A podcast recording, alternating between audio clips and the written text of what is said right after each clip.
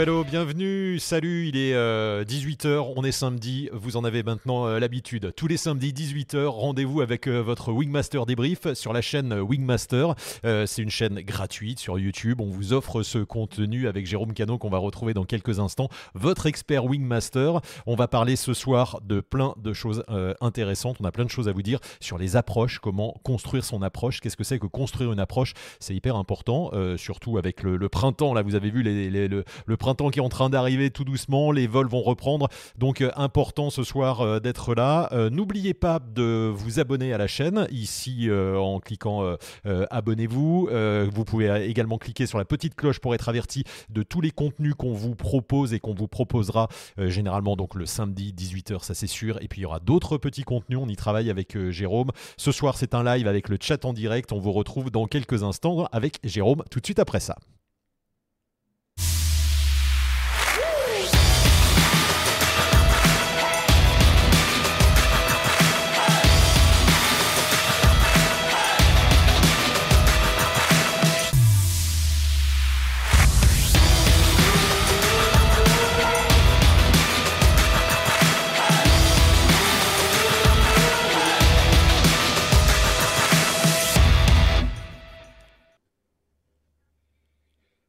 Hey, salut Jérôme.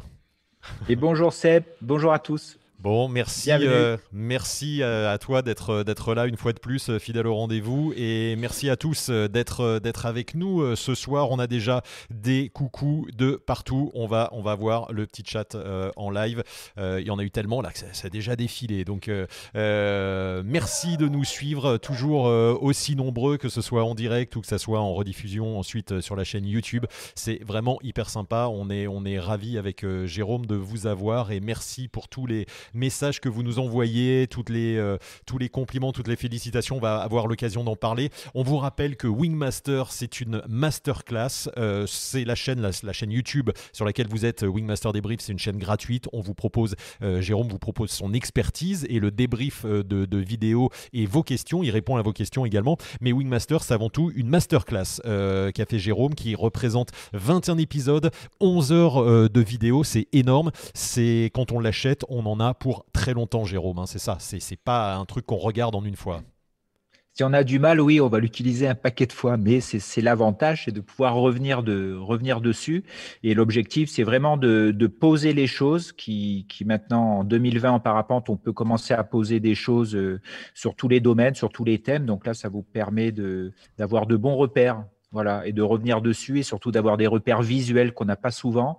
Et en stage, on, a beaucoup d'informations qu'on peut oublier après le stage. Et donc là, à chaque fois, vous pouvez revenir dessous. Donc c'est vraiment un produit euh, extraordinaire. Ouais, c'est efficace. C'est pas concurrent, hein, c'est ce qu'il faut bien répéter. Euh, c'est pas concurrent de, de, ni d'une école, ni d'un formateur euh, professionnel, ni des clubs, etc. C'est un complément. C'est-à-dire qu'on a pu faire un stage, on a pu aller euh, mm. faire un stage ni de faire un stage euh, perf, faire un stage CIV par exemple. On peut retrouver plein d'infos ensuite de toi en vol qui expliquent tes techniques. Hein. C'est pas les techniques absolues de c'est comme ça qu'il faut faire. C'est tes techniques, c'est comment toi tu voles, comment tu as appris à voler et avec 30 euh, ans d'expérience derrière, comment tu voles. Et, donc ça permet de revoir des choses et de les ancrer. Donc euh, effectivement, parce que quand on est en vol tout seul, euh, avec quelqu'un au Toki, à des moments, on a oublié peut-être toutes les infos qui sont arrivées dans un stage ou dans une journée. Hein. Tout à fait. Et les gens qui apprennent euh, en ce moment, là, dans une période euh, actuelle, euh, cette année ou il y a deux ans, etc. Donc là, c'est des, choses qui vont être assez fraîches pour eux et qui vont pouvoir vérifier, puis surtout assimiler. Et puis ceux qui ont fait des stages il y a quelques années, ça permet de se remettre un petit peu au goût du jour sur les techniques de pilotage, etc. Et, et, resituer son niveau par rapport à ce qu'on pense savoir faire, par rapport à ce qu'on sait faire, etc. Donc c'est vraiment un, très bon support. Et l'avantage de, de ce support, c'est qu'il est visuel. Donc, quand on parle d'appuyer sur les commandes, vous allez voir euh, par rapport à la manière dont c'est filmé, à quoi ça correspond descendre une commande, le débattement, la vitesse d'exécution et tout. C'est des choses que des informations orales donnent, mais euh, ça, c'est un complément. Les informations orales ne sont pas suffisantes. Ouais, au moins il y a le visuel et comme tu dis, euh, on ne sait pas. Euh, vas-y, appuie sur la commande, on ne sait jamais si c'est à l'épaule, à la poitrine, euh, jusqu'aux fesses. Là, on le voit, tu l'expliques, tu montres bien tout ça. On rentre dans les détails. Voilà, on rentre dans les détails et il y a des caméras partout. Pour ceux qui ne connaissent pas, wingmaster.top. donc la, la, la, masterclass, n'hésitez pas à aller voir le site wingmaster.top. et puis ça, ça, nous, ça nous encourage pour maintenir ce contenu gratuit aussi, ce, ce débrief qu'on vous offre tous les samedis et pour nous soutenir également, on a fait faire de superbes affiches avec notre graphiste. Si vous ne les avez pas encore vues, allez voir sur le site wingmaster.top dans la boutique. Il y a des promos en ce moment. Euh, ces affiches, elles rappellent un petit peu tous les endroits de France où vous pouvez voler. On n'a pas encore tous les sites, mais euh, on y vient petit à petit. Il y a des, il y a ce sont de très belles affiches. On, ne s'en rend pas compte comme ça sur le, sur, le, euh, sur le site, mais elles sont vraiment très belles sur un super papier de qualité. Donc profitez-en. Et dernier truc avant de vous parler de, Wingmaster euh, et d'attaquer le débrief, Jérôme, euh, je voulais te lire un, message euh, qu'on a eu de, de, Thibaut qui nous dit Juste génial Wingmaster, je suis débutant 7 vols, le second confinement d'octobre 2020 m'a coupé dans ma progression ma soif d'apprendre. J'ai cru faire une folie en m'offrant Wingmaster. Hein. Pourtant, c'est pas cher, mais effectivement, des fois, ça représente une somme. Bien mon appris, Wingmaster devrait être conseillé par toutes les écoles de parapente à la sortie du stage initial et même durant toute la progression, des explications les plus basiques jusqu'aux techniques les plus poussées. Je pense que j'ai quelques années devant moi avant de trouver Wingmaster dépassé. Ça sera peut-être jamais le cas. Merci à Jérôme et à toute l'équipe pour ces vidéos professionnelles, sécuritaires et indispensables. Voilà, Jérôme, ça fait bah, plaisir hein, ce genre de, bah commentaires et on en a plein comme ça. Euh, on a pas mal de messages comme ça. Merci à Thibault, là, qu'on a lu ton message. Merci beaucoup parce que ça, tu, ça tape vraiment dans ce, qu'on souhaite faire avec Wingmaster. C'est exactement le retour que tu nous donnes. C'est que ça, ça complète ton stage et ça te donne des informations et tu en as, tu pourras revenir dessus euh, au cours de ta progression. Donc, c'est super. Super, Jérôme. J'espère que tu as de la lumière parce que euh, on est en train de te perdre tout doucement. Il y a le, il y a le jour qui, qui, qui s'estompe. Eh euh, ouais, c'est ça. On va, on va, tu as, le projo à fond. Euh, on, va, on va te récupérer. Ah, voilà, tu, tu, es mieux là.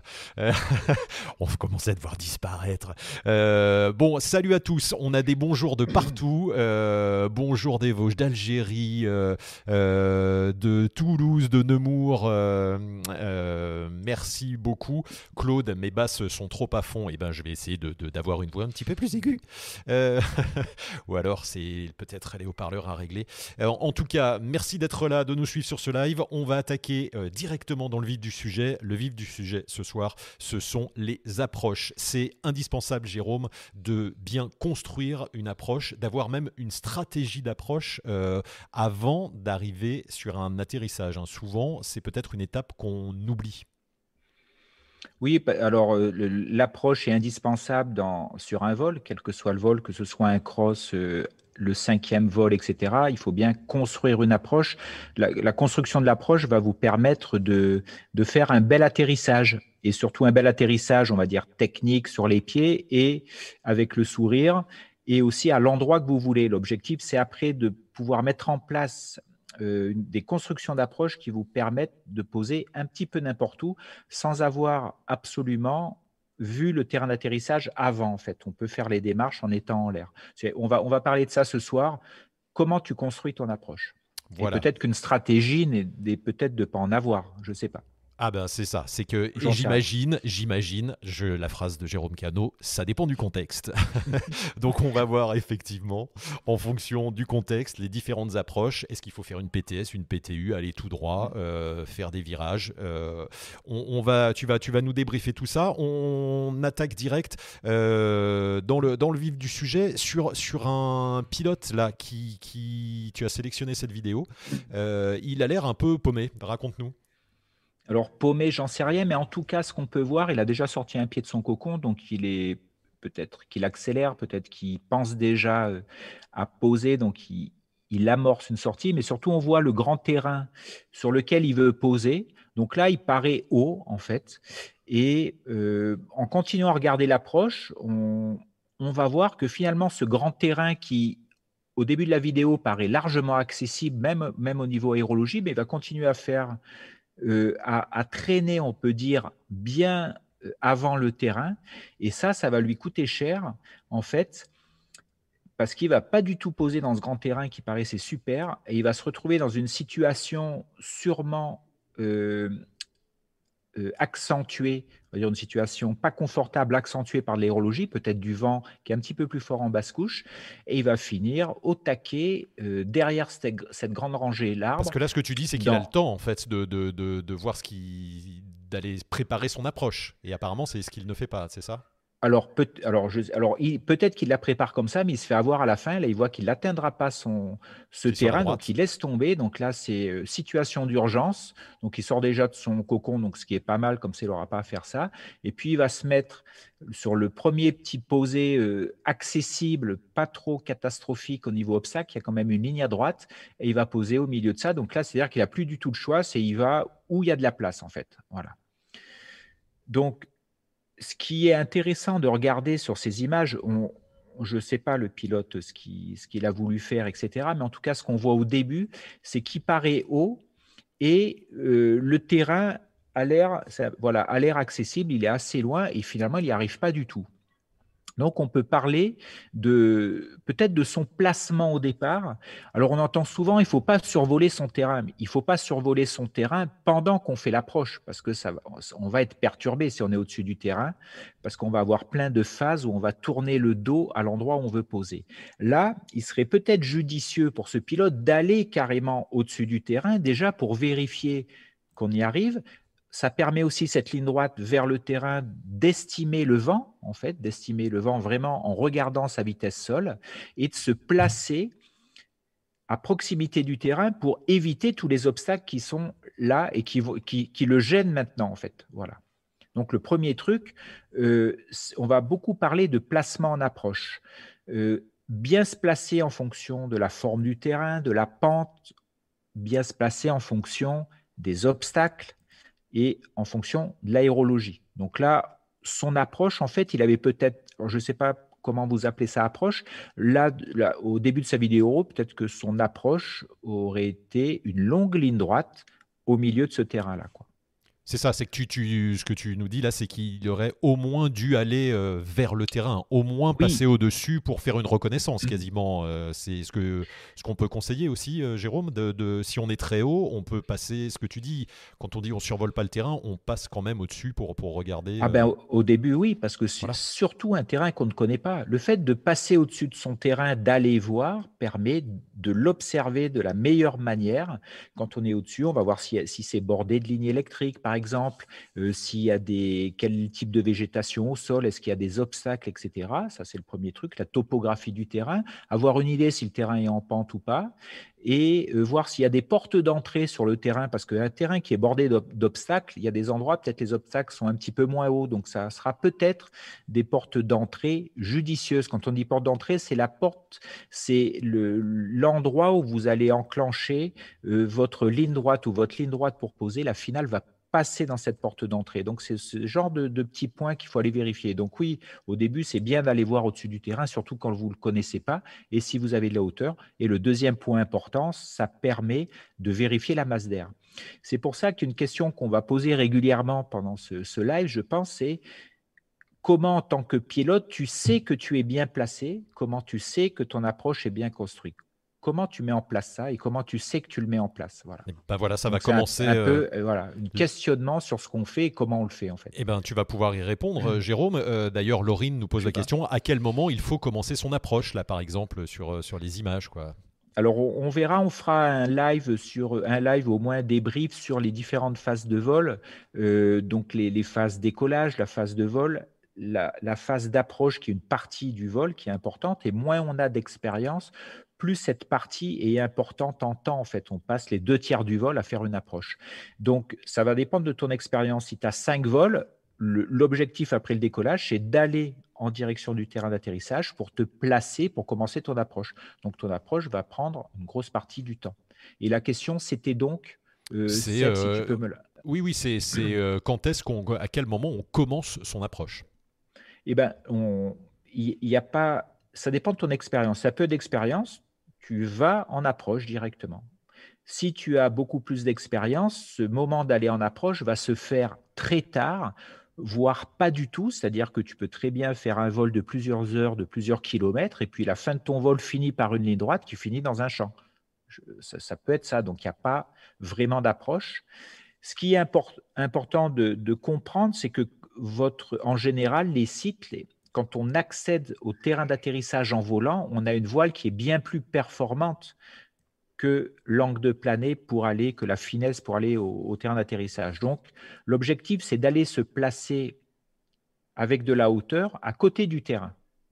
Et là, on va se mettre dans une phase d'attente, en fait. D'attente, on est toujours en train de descendre et d'avancer en parapente, mais ce qu'on appelle la phase d'attente, on se place à côté du terrain pour être L'objectif de l'approche, c'est d'être ensuite à la bonne hauteur pour faire une ligne droite et de rentrer sur le terrain et d'atterrir. Voilà, comme ça qu'on peut peut-être définir l'approche. Alors justement, euh, on, tu vois, on a une question euh, de Frédéric, ah, ça y est, je l'ai perdu, euh, qui dit, attends, ah oui, sinon, je, oui, je, pouvais rajouter des choses. Vas-y, mais je voulais te dire, juste, il n'a pas fait la trajectoire en vente arrière avant d'attaquer les bases. donc, tu peux répéter? Il dit, il n'a, Frédéric nous dit, il n'a pas fait la trajectoire vente arrière avant d'attaquer la base. Alors, pour peut-être euh, préciser ce que dit euh, Frédéric, c'est qu'il parle d'une PTU prise de terrain en U. Le, on fait un U, donc la première branche du U, c'est une branche vent arrière le long du terrain. L'étape de base, c'est une, branche perpendiculaire à la longueur du terrain pour ensuite faire un final face au vent. Donc euh, oui, mais c'est pas grave, on peut, on n'est pas obligé à chaque fois de construire un U comme un U. Des fois, c'est juste un L. Des fois, on, fait des S. Des fois, on fait des 8. Donc, un, des facteurs importants en approche, c'est d'adapter son approche parce qu'on peut très bien arriver et avoir l'habitude de faire des beaux S ou des beaux 8 sous le vent du terrain. Mais un jour, il y a par exemple trois personnes qui sont au même endroit. Donc, il va, il va falloir s'adapter modifier ou adapter son approche, la taille de CS, le placement par rapport au terrain pour tenir compte des autres pilotes. Quoi. Donc, il faut faire attention à des techniques qui sont très figées. En fait, il faut qu'elles soient assez, euh, assez modulables, on va dire adaptables, simplement parce que les facteurs extérieurs, l'aérologie, les autres, etc., évoluent tout le temps. Donc, il faut qu'on puisse moduler.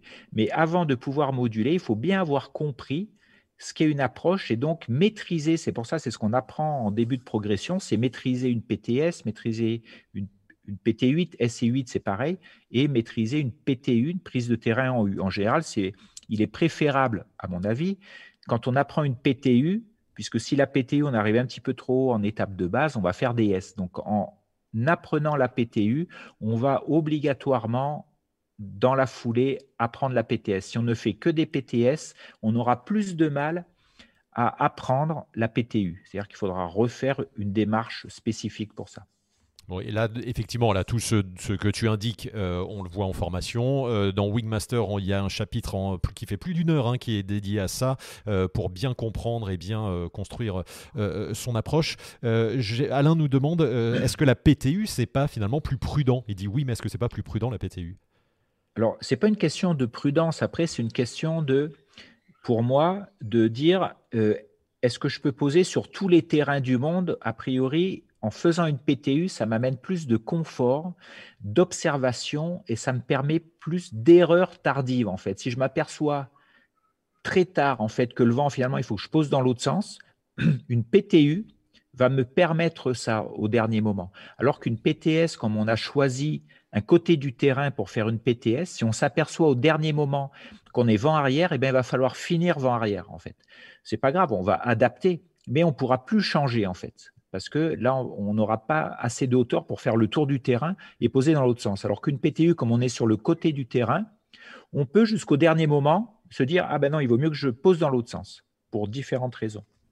Donc pour moi, c'est un avantage. Les avions, les ULM, tous les vols moteurs plutôt en PTU, ils font pas de PTS en fait. Donc c'est à prendre en compte. Et si on apprend une PTU, on peut très bien, si on est trop sur l'étape de base, faire DS ou D8. Alors oui, ce qui est, intéressant dans, la PTU, Jérôme, tu l'avais déjà expliqué dans des précédents lives, euh, et tu l'expliques aussi dans, Wingmaster, c'est aussi euh, quand on arrive sur un terrain inconnu euh, et qu'on ne connaît pas forcément le, sens du vent, ça permet d'aller tester, c'est ça? Raconte-nous un petit peu le, comment, comment on, construit justement, quelle, quelle stratégie on... Alors peut-être on le fait dans, le, dans le, mauvais sens, là, dans le désordre. On va faire un pulse on va, on va retrouver sur, donc, sur un terrain inconnu, c'est la PTU, c'est pas la PT8, la PTU, pardon, c'est pas mal. Hein c'est pas mal. Alors, comment je fais, moi, quand je, vole et que je connais pas le terrain, déjà, si j'ai décidé d'aller poser un endroit, je vais essayer de survoler cet endroit pour prendre le maximum d'infos. Et ça, ça, ça, va répondre à la première question de, je me rappelle plus, de la pilote. C'était euh, à quand est-ce qu'on commence son approche? Et ben, ça va dépendre des informations que tu as besoin de prendre, en fait. Donc, moi, si je connais pas du tout le coin, si l'aérologie me paraît un, un peu pas agréable, pas confortable, etc., j'arriverai assez haut au-dessus du terrain pour observer tout ça, l'aérologie, les portes d'entrée, les obstacles, des lignes électriques, des cailloux dans, au milieu de l'herbe, etc. Et ensuite, je me placerai d'un côté du terrain.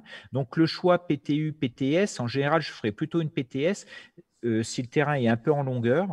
Si le terrain est vraiment, euh, on va dire, euh, très petit, très, très carré, pas vraiment avec une longueur. C'est vrai qu'une PTS peut marcher aussi, mais il faut que je sois sûr de l'aérologie, en fait, euh, pour me, pour, parce que je ne pourrai plus changer au dernier moment. Donc, je me mets sur le côté du terrain et je vais, ça va me permettre aussi d'estimer le vent simplement, euh, sans utiliser le GPS, mais en tenant compte de ma vitesse par rapport au sol, en faisant une branche face au vent, une branche vent arrière. Je vais me rendre compte du vent, de l'orientation, de sa force, et ça va me permettre d'ajuster au mieux au fur et à mesure que euh, je descends en fait.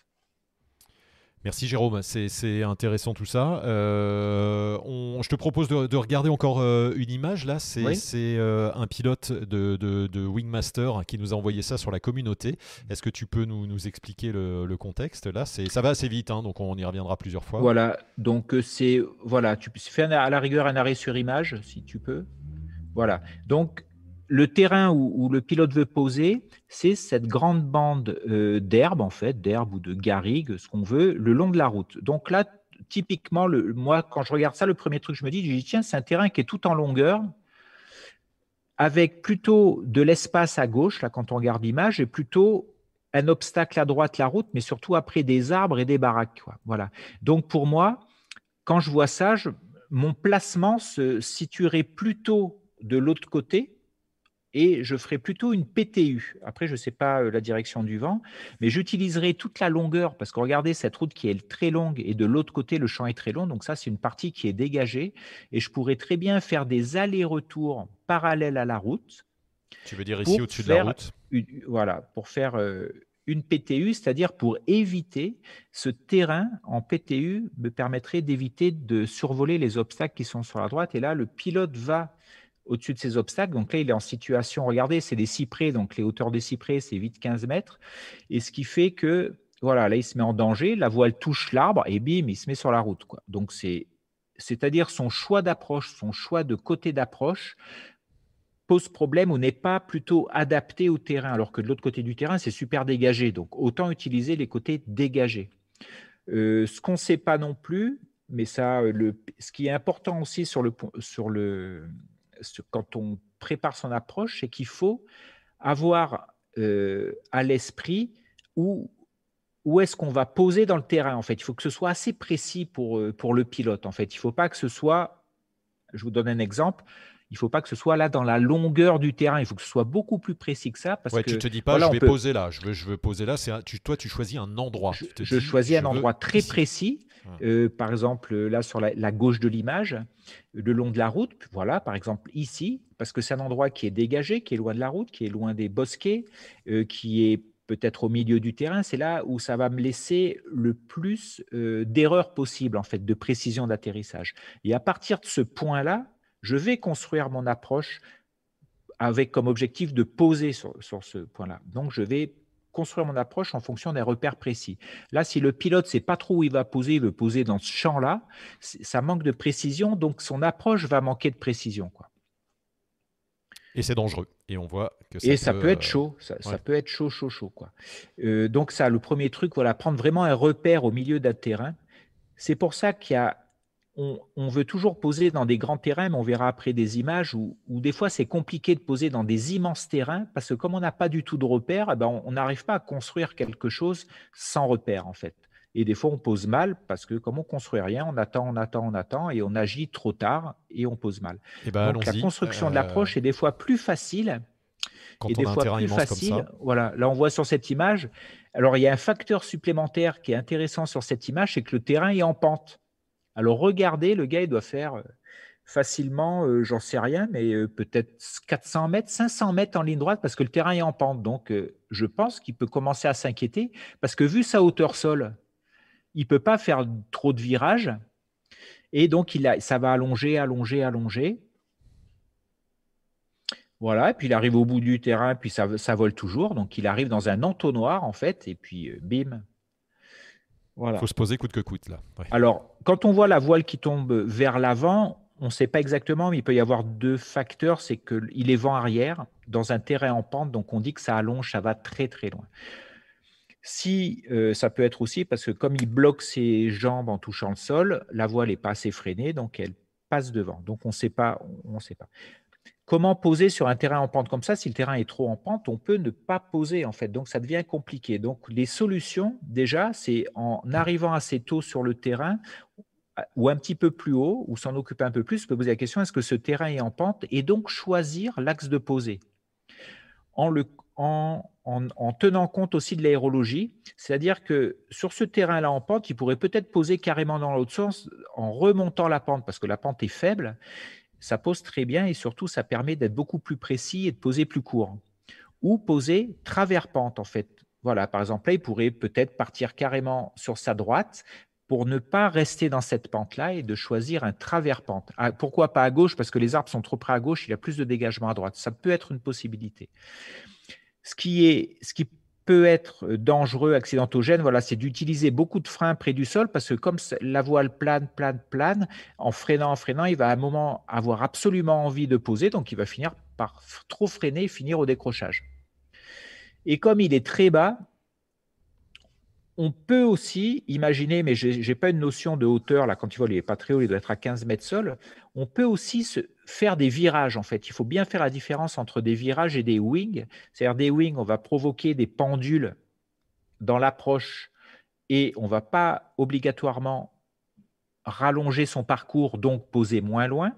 Donc, on va plutôt faire des balancés près du sol et on va aller toujours très loin. Donc, euh, il faut transformer les wings des virages. En fait, on peut faire des virages avec très peu d'inclinaison, même près du sol. Là, ça aurait peut-être évité qu'il aille aussi loin, en fait. Alors Jérôme, on a du coup des questions. C'est euh, euh, est-ce qu'il aurait dû faire des oreilles euh, et est-ce que si l'on fait plusieurs fois du pumping, mais ça j'imagine c'est déjà la phase d'atterrissage. C'est on n'est plus sur le sur l'approche. Alors si il pourrait faire du pumping en début de finale pour dégrader le truc, mais comme je ne sais pas sa technique. Encore faut-il maîtriser la technique du pumping. Là, son terrain est trop en pente, donc il a, il a plutôt intérêt, je pense, à changer d'orientation, par exemple partir à droite et revenir carrément à gauche euh, travers pente, ou laisser partir à gauche et revenir carrément à droite travers pente, par exemple, ou accepter de voler loin pour revenir voilà, carrément faire une PTU. Et là, on, imagine, on pourrait imaginer qu'il est branchement arrière. Donc, il faudrait qu'il se mette un peu sur le côté, qu'il accepte d'aller haut au bout du terrain pour avoir le temps de faire simplement un demi-tour euh, sans brutalité. Mais effectivement. Alors oui, euh, et pour les, et pour les oreilles, pour les oreilles, euh, pour les oreilles, c'est pas sûr parce qu'il va falloir qu'il fasse un truc assez près du sol, dans un terrain en pente. Alors oui, il va falloir qu'il fasse tout d'un coup, c'est-à-dire faire les oreilles et après peut-être enchaîner son arrondi et tout. Donc ça, ça dépend aussi de l'expérience du pilote. Il y a peut-être d'autres choses à faire. Attention aux manœuvres d'urgence près du sol, surtout si on les maîtrise pas. On ne va pas inventer un truc. Donc, je ne sais pas l'expérience du pilote, la voile qu'il a. Il a une voile plutôt performante. C'est pour ça que ça plane aussi.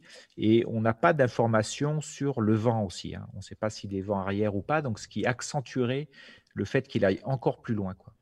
On a euh, plein de questions. Ne vous inquiétez pas si on répond pas à vos questions tout de suite, parce qu'on ne peut pas répondre à toutes les questions d'un seul coup et on essaie d'avoir un petit, euh, un petit fil conducteur. Donc on a bien euh, vu que Jules voulait avoir des, des, infos et voilà. Et par exemple, il y a des gens qui nous demandent ce que c'est que le pumping. On vous invite à regarder les lives qui concernent le pumping et les atterrissages. Ou dans Wingmaster, ça explique. Voilà, ou dans Wingmaster.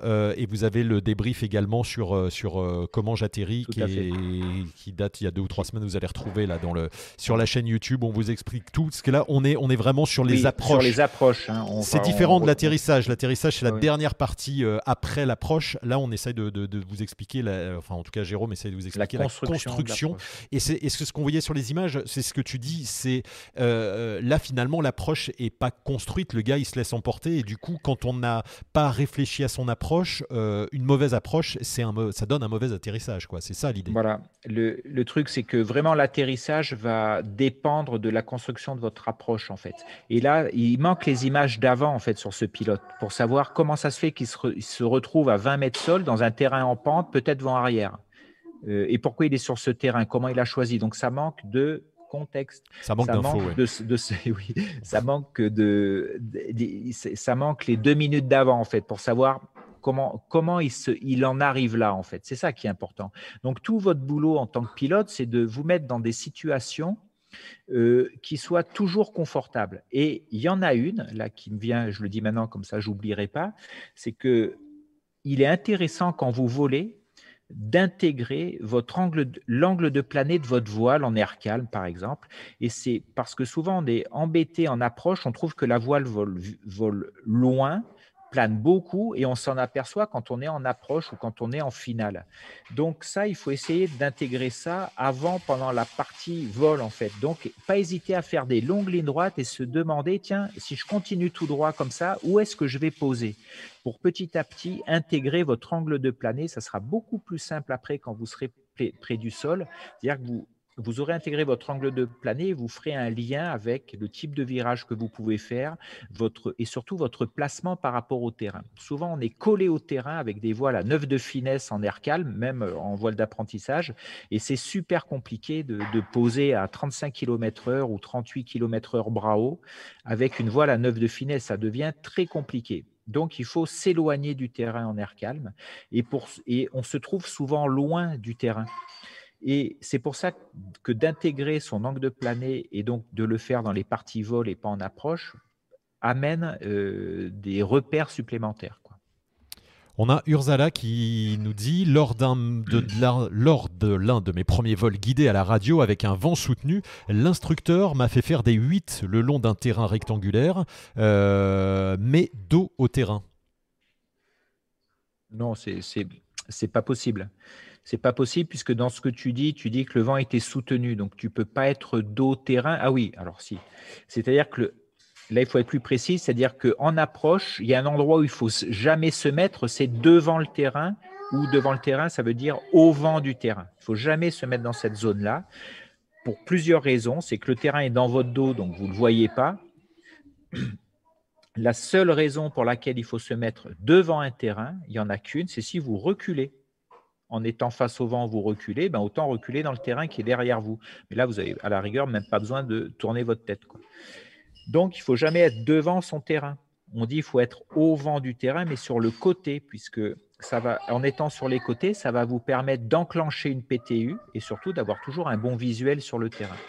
Si vous êtes devant votre terrain, avec le terrain dans votre dos, face au vent avec du vent soutenu, à un moment, vous allez attendre, attendre, attendre, et vous allez vous retrouver dans, vous allez, allez être coincé, et vous allez, votre approche en S devant le terrain va, à la fin, vous allez être tellement bas, vous n'allez même plus avoir le temps de faire un tour complet pour vous remettre face au vent dans le terrain. Donc, c'est vraiment l'endroit où il faut jamais être. Devant, sur le côté du terrain. Bon, et ça, pareil, dans Wigmaster, il y a toute l'explication avec les diagrammes, euh, etc., où tu montres bien. Euh, Donc, au vent, c'est bien quand il y a du vent, mais il faut rajouter un élément sur le côté. Voilà, important. C'est bien quand tu parles près du micro, maintenant qu'il y a la famille qui est rentrée, Jérôme, on t'entend mieux. Euh, si... Ah, ça couille. Ouais, ça, ça couille. Bah, c'est l'heure de manger, donc euh, c'est normal. Euh, Max nous dit Mon prof m'avait parlé de visualiser avec mon mousqueton des, des, lecteurs, ça doit être une faute d'orthographe, d'élévateur, si mon point de repère de poser monte ou descend afin de savoir si j'avance ou non pendant ma PTS. Est-ce que c'est une bonne astuce? Est-ce que tu peux réexpliquer oui, ça alors on, dit, on dit souvent, euh, euh, pour savoir où tu vas poser, dans une ligne droite, hein, bien sûr, tu regardes loin devant toi, et il y a un point, le point où tu vas poser est immobile, relativement, hein, puisque tout, on va dire que le sol est immobile, mais comme vous vous déplacez, tous les endroits que vous allez dépasser, parce que vous allez les survoler, ont tendance à descendre, hein, si on, on regarde ça en 2D sur un plan, et tous les endroits que vous n'allez pas atteindre, vous avez l'impression qu'il monte en fait. Et donc, il y a une zone au milieu entre ce qui descend pas et ce qui monte pas qui paraît immobile. Et cette zone immobile, c'est l'endroit où vous allez arriver. Mais ça, c'est compliqué à voir au début. Souvent, on vous donne cette information-là, mais il faut la travailler pour que pour, pour, euh, pour l'intégrer, pour l'assimiler. C'est pour ça que je vous ai dit avant, il faut absolument sur vos premiers vols, faire des lignes droites en vous posant la question, si je continue ma ligne droite, où est-ce que je vais poser pour petit à petit que cette zone qui paraît immobile euh, vous saute aux yeux, en fait, vous paraisse évidente. Mais pour l'avoir, il faut faire la démarche de faire une ligne droite et de, la chercher visuellement. Et donc, ça, ça m'amène à parler euh, d'un point, quand vous êtes en approche, on imagine que je fais des S sous le vent du terrain. Donc mes branches sont perpendiculaires au terrain et je tourne ma tête pour regarder mon terrain. En tournant votre tête, ça ne vous donnera jamais l'information qu'il faut y aller ou pas dans le terrain. Ou ça ne vous donnera jamais l'information que vous êtes trop bas ou trop haut. Pour avoir cette information concrète, il faut être bien placé, c'est-à-dire être un peu plus loin du terrain, pour faire des essais de ligne droite en direction de l'endroit où vous voulez poser. Et là, vous allez vous rendre compte du vent, s'il y en a, vous allez vous rendre compte de votre angle de planée. Il n'y a que comme ça qu'on peut s'en rendre compte. Si, si votre trajectoire, si votre regard ne correspond pas à votre trajectoire, vous ne pouvez pas avoir d'informations visuelles sur votre trajectoire. C'est important ce que tu dis, Jérôme, parce que c'est vrai qu'on l'a souvent entendu en formation, dans les stages, etc. C'est ne quittez pas des yeux votre terrain et vous regardez votre angle de planée. Mais en fait, on ne peut, pas. On, peut pas regarder. C'est qu'à un moment, c'est ce que tu dis, il faut tester. Il faut, se mettre face au terrain. On peut regarder son angle de planée, mais il faut regarder dans le sens dans lequel on va. Voilà. pas perpendiculairement. Et, ce que tu dis, toi, c'est qu'il faut tester, c'est qu'il faut se mettre dans le, il faut se mettre en face, et si, bah, si ça va pas, on continue son S. On continue son virage. Et c'est pour ça qu'il faut être bien placé pour avoir la possibilité de le faire. C'est pour ça qu'en approche, il y a un truc extrêmement important, c'est se placer pour pouvoir faire des essais, des essais de ligne droite. Alors, on pourrait se dire, oui, mais on m'a dit ça, on faut faire comme ça, mais le truc est juste, mais dans ce message retourne ta tête pour voir ton angle de planée, ce message, en fait, est l'aboutissement de toute une progression d'un apprentissage, d'une assimilation. Donc, pour quelqu'un qui a énormément d'expérience de vol ou d'un moniteur, il peut, lui, quand il vole ou quand il vous guide, quand il vole, quand il tourne la tête, moi, quand je vole, quand je tourne la tête, j'ai une idée si je suis bien placé ou pas. Mais si j'ai moins d'expérience, je suis obligé de me mettre face à l'endroit où je veux poser pour que cette idée devienne concrète, que ça soit plus sûr, que ce soit pas juste une croyance. Je crois que je suis trop haut, je crois que je suis trop bas. Il faut aller vérifier. Et souvent, ce qui se passe, si vous ne faites pas cet essai, on fait des S perpendiculaires au terrain, on attend, on attend, et on se rend compte à un moment qu'on est trop bas, donc on fait un virage vite, on rentre, on est trop court, on ne se rend pas compte et on s'aperçoit trop tard qu'on est trop bas, donc on peut rien faire. Ou à l'inverse, on est trop collé au terrain et on rentre trop tôt et on s'aperçoit qu'on est trop tôt sur le terrain, donc on devient trop, on va aller trop loin et c'est trop tard. Parce que dans les deux cas, on n'a pas fait d'essai à l'avance de ligne droite pour vérifier son angle de planée.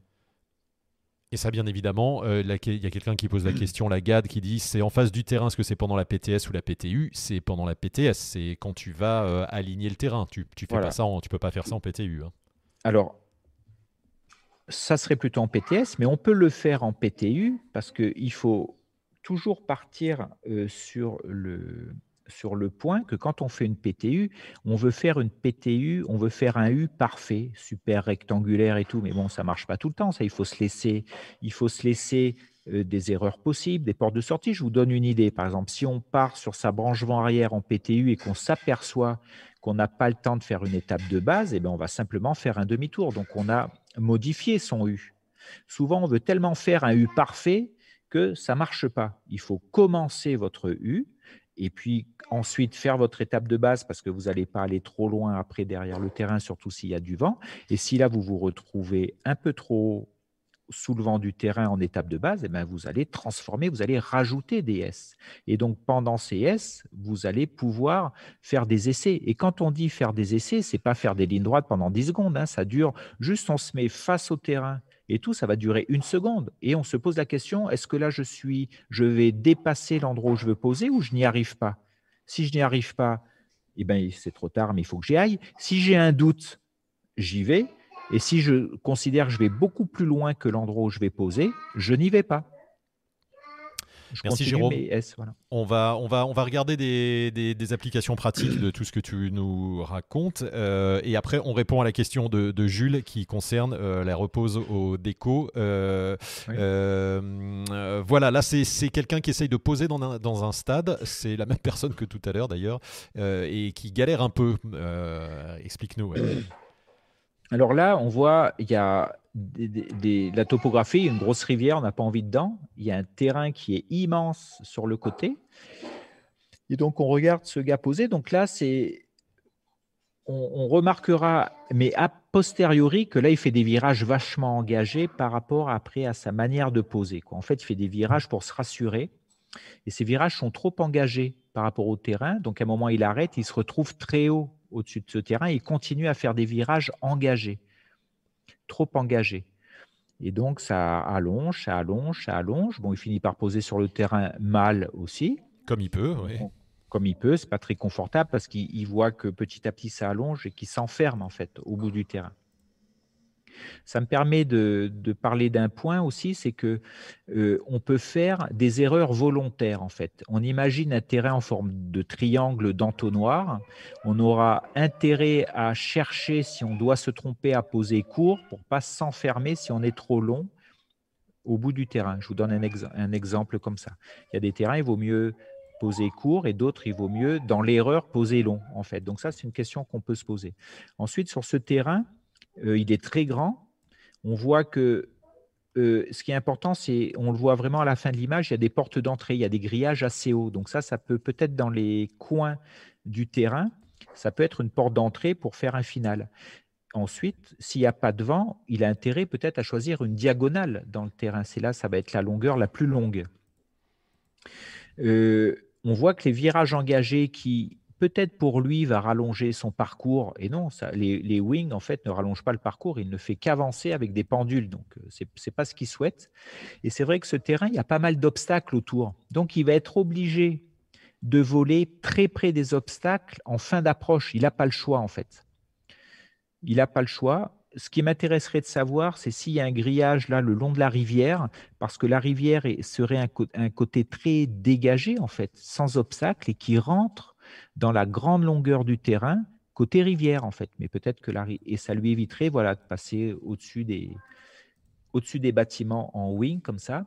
Un, petit grillage, là, il y a des filets, effectivement, on dirait, mais... Euh, Alors, il y a peut-être des filets qu'au niveau des cages, hein, mais peut-être pas sur les côtés. C'est ça, les portes d'entrée. Donc ça, c'est à voir aussi. On n'a pas d'informations non plus sur le vent. A priori, il n'y a pas l'air d'avoir beaucoup de vent sur ce terrain. Voilà. Donc, et on voit, c'est pour ça que ça amène, des fois, il vaut mieux avoir une approche un petit terrain avec une approche très dégagée qu'un grand terrain comme un stade avec des lampadaires qui font 15-20 mètres tout autour du stage ou des grillages en fait, puisque dans ce type de terrain, il va falloir vraiment flirter avec les obstacles pour pouvoir poser dans le terrain en évitant de faire des virages trop engagés ou trop tard. C'est ça, c'est ce qui est paradoxal, c'est finalement le, grand terrain euh, et c'est finalement peut-être plus compliqué des fois que le petit terrain où tu sais construire ton approche sur le petit terrain parce que tu vises et le grand terrain te, perturbe. Il y, a, aussi un côté euh, euh, mental à tout ça, quoi. Hein. C'est voilà, il y a deux éléments sur les grands terrains, c'est que des grands terrains bordés d'obstacles d'arbres ou de grillages assez hauts vont vraiment mettre le bazar en fin d'approche, puisqu'il va falloir vraiment que je vole très près de ces obstacles, voire que je m'autorise à faire des virages une fois dans le terrain. Ça, c'est possible. Dans un stade, on peut faire des virages dans le terrain. Donc, il faut accepter qu'on puisse faire des virages près du sol. Mais n'oubliez pas des virages sans pendule, pas engagés. pas, pas ce qu'on vient de voir, oui. Voilà. Et l'autre point sur les grands terrains, c'est que quand on a un grand terrain, on ne fait pas la démarche de choisir un point précis dans le terrain. le gars pourrait choisir le milieu du terrain et construire son approche pour poser au milieu du terrain. Donc, dans les grands terrains, on a tendance à, laisser faire, à, laisser venir, à baisser la garde, à être moins concentré sur l'endroit ou à même plus que pas concentré, c'est à même ne pas le choisir. Donc, ça va faire une approche qui est construite sur rien, en fait. Alors que si vous imaginez poser dans une forêt au milieu d'une forêt sur une petite clairière, vous allez voir que ce petite clairière, vous êtes sûr d'être dedans parce que vous allez mettre toute votre concentration visuelle et ensuite votre pilotage pour finir dans cette clairière. Vous n'avez pas le choix en fait. Voilà. Donc vous allez vous concentrer là-dessus. Tandis que sur les grands terrains, on a tendance à pas se concentrer. Pas assez. Il y a Alain qui nous demande est-ce qu'on pourrait voir des approches bien faites, s'il vous plaît? Alors, c'est justement euh, le but du débrief, c'est de nous d'expliquer de, les choses qui vont pas. Euh, enfin, en tout cas, eh ben, Jérôme on, décrypte ça. et après, c'est d'aller, on va en regarder, mais après, c'est aussi dans Wingmaster, il y a toutes les approches bien faites, faites par Jérôme. Euh, c'est le but pour nous, hein, de vous montrer là les, les choses qui, le, qui sont à décrypter et justement pour vous améliorer. Et on va, on va en montrer là des. des... Une, une approche bien faite et, et, et, la, et quoi plus et plutôt a pour conséquence un bel atterrissage à l'endroit où vous voulez. Voilà, c'est tout simplement comme ça. Donc les images qu'on voit, on voit que le gars, deux, trois fois, il, tape un peu à l'arrivée et tout. Donc euh, de cet atterrissage-là, on remarque une, une approche qui n'est pas super bien construite. Quoi. Donc l'atterrissage est le résultat d'une belle approche. Il y a Franck qui te pose euh, la question, enfin qui dit lui d'une manière générale, lorsque j'ai le choix, je vais toujours chercher à utiliser mon terrain dans sa plus grande longueur. Est-ce que c'est une erreur ou pas?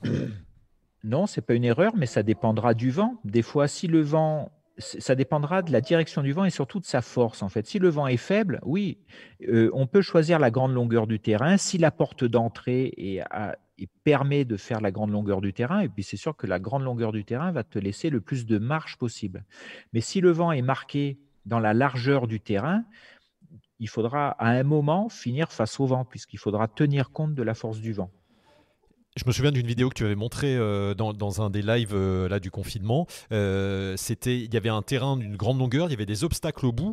Et en fait, le gars, sa stratégie avait été de passer au-dessus des obstacles et de vraiment d'avoir une pente qui descendait au-dessus de l'obstacle pour les poser sur le terrain, plutôt que de prendre le terrain dans sa longueur avec l'obstacle au bout pour la stratégie de. Ben, ah. alors, il n'y avait pas de vent, c'était euh, je préfère passer au-dessus de l'obstacle et me poser plutôt que de, de, ah, regarder l'obstacle et d'aller me coller dedans. Il y a, y a aussi cette stratégie-là. Hein. C'est bien que tu parles des obstacles parce que c'est pour ça que, je vous, que les questions, je vous ai parlé pas mal du comment tu fais ton approche, comment tu la construis. Donc il faut vraiment se poser la question. C'est pour ça que l'endroit où vous voulez poser, ça doit être le point de départ de la construction de votre approche. Je vais vous donner un autre type de construction d'approche qui, finit par merder, c'est je pose en évitant tous les obstacles du terrain, en fait. Donc, je vais me polariser sur chaque obstacle, les arbres, les autres, etc. Et je suis plutôt en en construction d'approche par évitement de tous les problèmes. Donc, je me concentre, j'évite. Je me concentre sur un problème, je l'évite. Je me concentre sur un arbre, je l'évite. Donc, ça, ça, ça marche. C'est-à-dire que c'est assez anxiogène et ça peut être accidentogène de toujours éviter les obstacles parce que comme on les regarde, on finit par aller vers.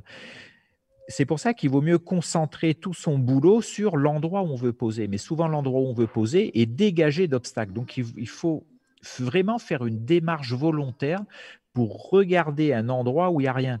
C'est pour ça que sur les terrains d'atterrissage, il y a souvent des cibles matérialisées pour que vous construisiez votre approche en fonction de ce truc-là. Voilà, et, c'est, pour revenir sur, le, sur l'exemple que je te donnais, la stratégie, euh, quand on a des obstacles en bout de terrain, quelque chose qui est fermé, est-ce qu'il vaut mieux, s'il n'y a pas de vent hein, et la possibilité de le faire, passer au-dessus de l'obstacle et avoir cette liberté face à soi, plutôt que de se dire je m'enferme vers quelque chose et avec le risque de rentrer dedans, quoi, et de, se focaliser dessus. Hein. Donc, il faut, il faut se dire que si l'enfermement du terrain et que les obstacles, euh, je vais finir euh, dans les obstacles avec un terrain qui s'enferme, oui, je peux choisir. Si les obstacles ne sont pas très hauts, c'est toujours pareil, parce que si les obstacles sont très hauts, il faut peut-être mieux arriver face à ces obstacles. Hein, il n'y a pas de vent, hein, l'aérologie, on pose donc le sens qu'on veut. On va essayer de poser face à ces obstacles en faisant l'erreur volontaire de vouloir y poser loin de ces obstacles. Parce que si les, obstacles sont très hauts et que je décide d'être au-dessus de l'obstacle, donc ces obstacles ne vont, plus me gêner, je risque d'allonger derrière, de, passer au-dessus de l'obstacle et d'aller beaucoup trop loin. C'est-à-dire que aller vers la partie ouverte du terrain, mais peut-être que mon point de départ est tellement haut que je vais devoir aller beaucoup plus loin du terrain. Donc ça va demander euh, plutôt de visualiser ce qu'il y a autour. Est-ce qu'il n'y a pas une zone dégagée d'approche euh, euh, sur laquelle euh, cette zone dégagée d'approche, je puisse rester le plus longtemps possible pour rentrer au dernier moment sur le terrain. Alors que si les obstacles sont très hauts, à un moment, ils vont, ils vont devenir prioritaires. C'est eux qui vont me donner mon point de départ pour rentrer sur le terrain. Donc ça va dépendre de la hauteur des obstacles.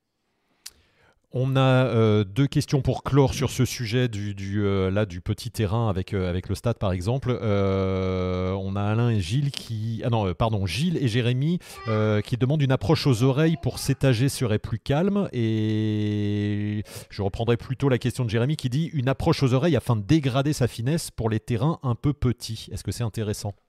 Alors, la question c'est quand moi je vois des pilotes qui posent toujours aux oreilles en approche, quoi, qui font toujours leurs oreilles en approche, c'est pour moi ils ont trouvé une recette parce que leur technique d'approche n'est pas, euh, pas maîtrisée ou assimilée, donc ils dégradent volontairement les performances de leur voile pour avoir un visuel plus confortable, puisqu'ils vont passer de 8,5 de finesse à 5 de finesse, et c'est beaucoup plus facile de, viser, en fait, de poser avec 5 de finesse qu'avec 8,5.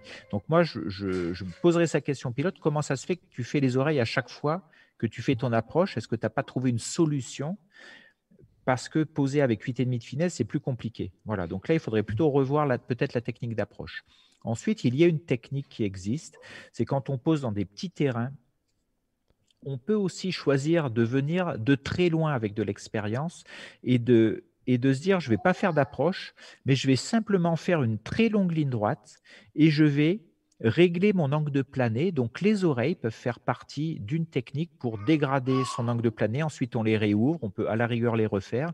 Et l'objectif, c'est de faire une immense ligne droite qui va aboutir à l'endroit où on veut poser dans le terrain. Donc ça, c'est aussi une technique, mais là, il faut bien maîtriser l'angle de planée. Donc pour le maîtriser, il faut aussi être inquiété bien, bien avant, en fait, avoir fait des essais en l'air, faire des lignes droites, se rendre compte de son angle de planée. Donc oui, ça peut être une technique.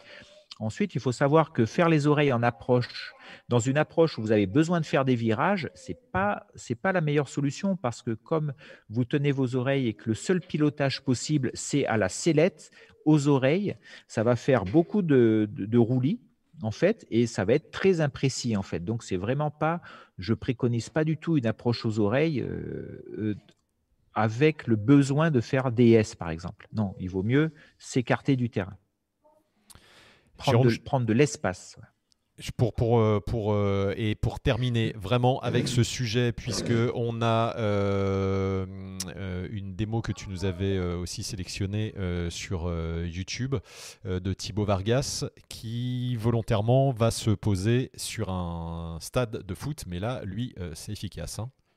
Alors voilà, il va poser sur un stade de foot qu'il ne connaît pas il sait où il est, mais il ne le connaît pas. Euh, donc, il a une voile aussi de compétition, donc il plane beaucoup. Donc, poser sur un stade de foot avec une voile de compétition, c'est-à-dire sur un stade de foot, il faut tout de suite percuter qu'il y a des lampadaires et sûrement des grillages. Hein. Euh, donc, il faut en tenir compte. Euh, donc, on va voir un peu plus loin. Donc, il va faire des virages on va dire, assez prononcés, dans le sens où il est obligé de faire des virages assez prononcés Il y a le petit, le, petit canot qui, est, qui, est, hyper content hein, là, de, voilà, avance un de cette technique. peut-être. Voilà, avance un peu la vidéo. On va avancer un peu, ouais. ouais. Voilà, on arrive Voilà, là on commence à voir le terrain. Donc vous voyez, il, arrive, il arrive haut sur le terrain parce qu'il faut qu'il prenne des, des, informations, les portes d'entrée, avoir une notion du vent, s'il peut avoir cette information-là, savoir s'il y a du monde, et oui, il y a du monde sur le terrain. Donc on regarde un petit peu, voilà, donc il est plutôt sur le côté du terrain et il va plutôt jouer sur une PTU, on va voir, pour poser dans la longueur du terrain. Vous avez vu, il fait des virages près des obstacles, hein, mais il est obligé. Hein. Sinon, regardez comme euh, ça plane. Donc là, il est parti très bas et regardez, il fait les deux tiers du terrain voire 80%, euh, voire 90% du terrain avant de poser, alors que son premier virage, il devait être à 15 mètres sol, son dernier virage. Donc, c'est-à-dire que quand on pose sur des terrains comme ça, c'est-à-dire qui sont grands mais avec des obstacles hauts, il faut avoir la capacité ou accepter de devoir faire des virages à l'entrée du terrain. Et souvent, ça bloque parce qu'on me dit Ouais, mais Jérôme, on m'a dit il faut pas faire de virage près du sol. Oui, mais à un moment, il faut choisir. Si tu veux poser dans un stade, il faut accepter de faire des virages près du sol en rajoutant Je ferai des virages près du sol sans les engager, mais en les fermant bien. Et je peux rajouter aussi euh, un élément quand vous apprenez à faire vos approches ou quand vous vous entraînez à en faire, c'est vous dire voilà, je vais faire une approche sur un terrain en faisant le minimum de virages possible. Je me dis allez, en quatre virages, en approche, pas plus, je dois m'aligner posé. Pour éviter de tricoter. Vous avez sûrement entendu ce nom, c'est quand on fait 50 000 virages et tous ces virages enchaînés ne font qu'avancer sur le terrain. Donc dites-vous, je n'ai que quatre dans ma besace, j'ai que quatre virages à faire et, vous allez voir, vous allez, avec cette contrainte de virage minimum, vous allez tout de suite vous placer autrement et vous allez apprendre à vous placer en vous écartant un peu du relief et en attendant entre chaque virage, en faisant une ligne droite entre chaque virage, pendant cette ligne droite, vous allez vous poser des questions. Vous allez avoir du temps de visualisation, de réflexion et de placement. Et surtout, il y a une différence, on a vu, entre le gars qui était avant, qui faisait des virages euh, incertains, euh, voilà, parce que peut-être qu'il ne le maîtrisait pas, ou euh, en tout cas, voilà, c'était pour vite se poser. Et la différence avec, avec Thibaut qu'on vient de voir, là, c'est où on sent la maîtrise hein, de, de, Voilà, on sent les deux font des virages près du sol, mais le premier fait plutôt des wings que des virages, et puis ça finit par le faire avancer sur son terrain. Sur la deuxième deuxième vol de Thibaut, on voit qu'il fait aussi des plutôt des virages près du sol que des wings. Donc, ces virages, c'est vraiment pour rallonger son parcours. Et là, ça lui permet, même s'il est près du sol, de poser à peu près où il veut sur le terrain ou d'avoir de la marge, en fait. On va revoir juste les derniers virages. Là, voilà, c'est. Euh, donc là, voilà, il va commencer sa PTU, donc il vient au bord du terrain. Et donc là, il est obligé de longer, il est obligé de tenir compte de. Oui, il est dans le terrain, il est obligé de compte du lampadaire. Après, il est obligé d'aller coller à cet obstacle qui est la baraque, mais il ne peut pas passer derrière puisqu'elle est trop haute, il est, il a la même hauteur.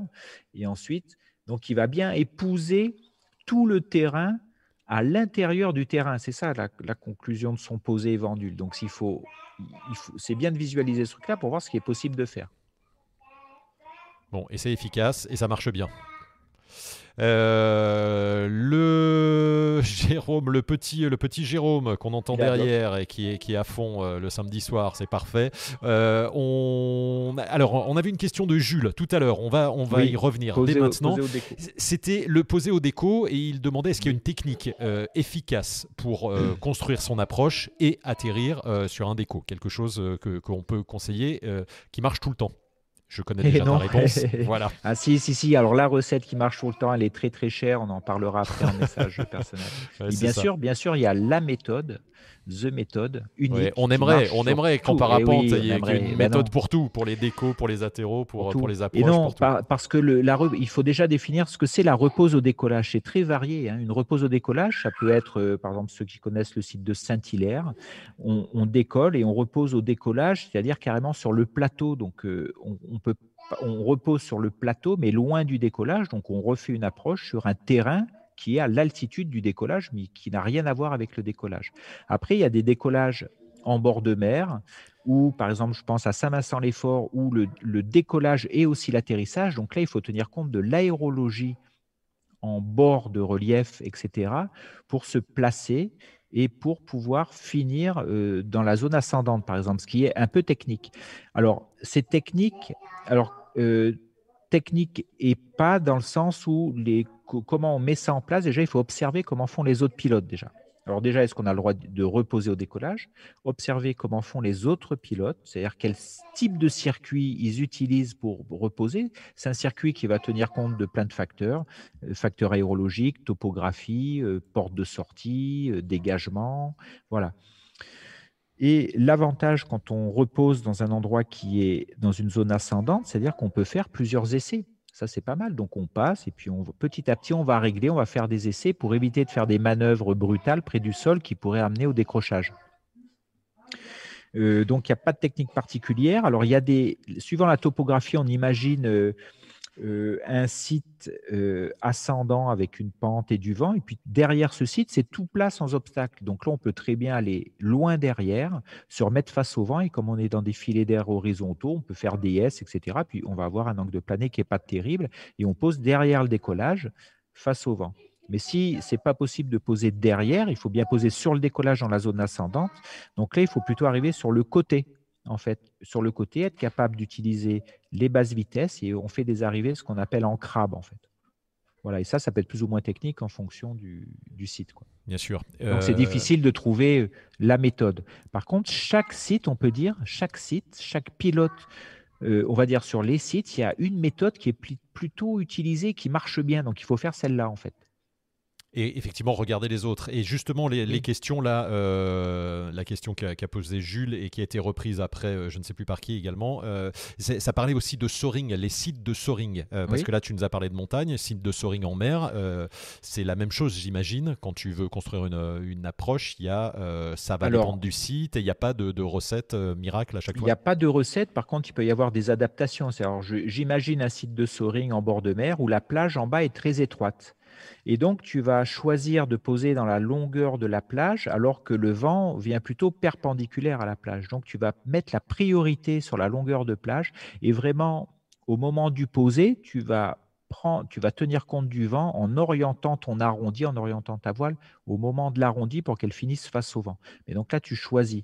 C'est très difficile sur une plage très étroite de poser dans la perpendiculaire du, de la plage, surtout si d'un côté vous avez le relief et de l'autre côté la mer. Hein, vous n'avez pas de dégagement, donc on choisira la longueur.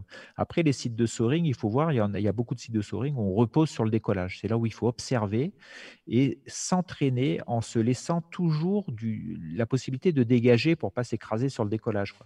Donc, on fait des passages. Des fois, il faut faire 10 passages pour essayer d'ajuster. Euh, et après, c'est sûr qu'avec de l'expérience de pilotage, on va, dans sa besace, dans son, bagage, on va peut-être euh, être capable d'utiliser un peu les basses vitesses, peut-être une oreille d'un côté, euh, des choses comme ça. Donc, rajouter des petits éléments de pilotage qui vont vous rendre la repose au déco plus confortable. Et surtout, peut-être ce qui est important de, dire, Jérôme, aussi, dans toutes ces, conditions avec du vent, que ce soit en soaring euh, ou en montagne, c'est la patience. Euh, c'est la patience qui est importante. Ça ne marche pas du tout de la même façon qu'une que approche traditionnelle ou qu'un atterrissage euh, traditionnel. Donc il y a des moments où on va descendre, on va se faire remonter, on freine, on se fait, reculer. Et ça, il faut il faut l'accepter. Moi, je me souviens les premiers, premiers sites de soaring, c'est impressionnant. C'est que tu dis, bah, je vais, ok, je me pose, mais non, ça repart. Et, et à un moment, tu perds patience et tu sais plus ce que tu fais, tu doutes. Et alors, il faut pas ça, douter. tu dis, c'est intéressant, il faut être patient. prendre le temps de s'entraîner, de recommencer en fait. C'est sûr que quand vous allez poser dans, dans une vallée ou au pied d'un site en montagne, la question ne se pose pas, vous êtes toujours en train de descendre. Et quand vous êtes toujours en train de descendre, vous vous placez pour finir dans le terrain. Donc il y a du vent ou il n'y a pas de vent, et puis voilà, c'est ça que vous avez à gérer. Quand vous les reposez au décollage dans une zone ascendante, c'est plus compliqué parce que des fois, il faut faire 10 passages et des fois, on n'y arrive pas. Si vous devez poser dans une ascendance, même si elle est dynamique, si elle est trop soutenue, trop forte, ça devient très compliqué ou, plutôt ça devient compliqué par rapport à votre bagage technique. Donc il faut faire gaffe à insister ou à perdre patience ou à se dire ouais, je suis à 3 mètres du sol, allez, ça va descendre parce que là, on, ça, devient, ça quoi. ça peut devenir euh, euh, accidentogène, il faut se méfier de ça. Donc euh, des fois, il vaut mieux aller poser en bas ou ailleurs et puis on remonte à pied et puis voilà. Antoine, il faut prendre le temps de faire les choses. C'est ça, il faut, il faut prendre le temps, il faut accepter, il faut accepter de se faire remonter, redescendre et, et peut-être même, comme tu disais, parler d'anticipation, c'est-à-dire que il faut être assez haut, il faut se présenter quand même assez haut quand on veut atterrir, réatterrir au déco ou réatterrir sur un site de soaring. tu t'attends pas le dernier moment pour venir, pour venir te poser et faire un, non, parce que un virage. Là, en, même, en même temps, l'avantage, alors la conclusion, ça fait qu'à un moment, tu vas bien arriver très bas, faire un virage et boum, te poser. Mais avant ça, il faut explorer, il faut essayer, il faut passer, il faut regarder, il, faut, euh, comment on peut dire, voilà, se, mettre en, accord avec euh, l'ascendance, le placement, etc. Voilà. Donc, il faut. Euh, l'avantage de ces, des sites de Sorig, c'est qu'on peut répéter le truc plein de fois. C'est un avantage. Ah. Mais il ne faut pas essayer de vouloir poser au premier passage, oui, sinon. C'est sûr. Euh, Raphaël nous dit l'angle de, l'angle de planer euh, varie beaucoup en fonction de la force du vent quand on a du vent de face, euh, n'est-ce pas? Bien sûr. Bien sûr. Plus, plus le vent, dès qu'on a du vent de face, on a un angle plané qui se, qui se dégrade énormément. Et si le vent est très soutenu, votre angle de plané, il est quasiment vertical. Mais il faut prendre, c'est, c'est pas trop grave ça. Il faut juste en tenir compte en fait. Donc pour en tenir compte, il faut avoir une idée de ce qu'est l'angle de plané quand on n'a pas de vent. Et c'est pour ça que les approches sur des terrains sans vent, et c'est souvent ce qu'on fait au début, on ne veut pas qu'il y ait trop de vent, donc on vole sans vent, c'est ce qui est de plus compliqué. Vous verrez après avec l'expérience, quand vous arrivez sur un terrain, il y a 15 km/h de vent en bas, c'est carrément plus facile, simplement parce que vous visualisez plus facilement un angle de planée à 4 ou 5 de finesse qu'un angle de planée à 8,5, 9 de finesse. Donc c'est pour ça qu'on pose plus facilement avec du vent. C'est pas qu'une question de, vitesse par rapport au sol, c'est une vitesse de c'est une question d'angle de plané. Et regardez, faites une ligne droite sur votre site et vous dites, par exemple, je vais vous donner un exercice concret à faire sur un site. Vous décollez et vous dites, je vais le plus loin possible. On imagine qu'il n'y ait pas de vent, par exemple en traversant la vallée ou même euh, n'importe où. Je vais le plus loin possible et mon objectif, c'est de revenir au terrain, juste avec un virage.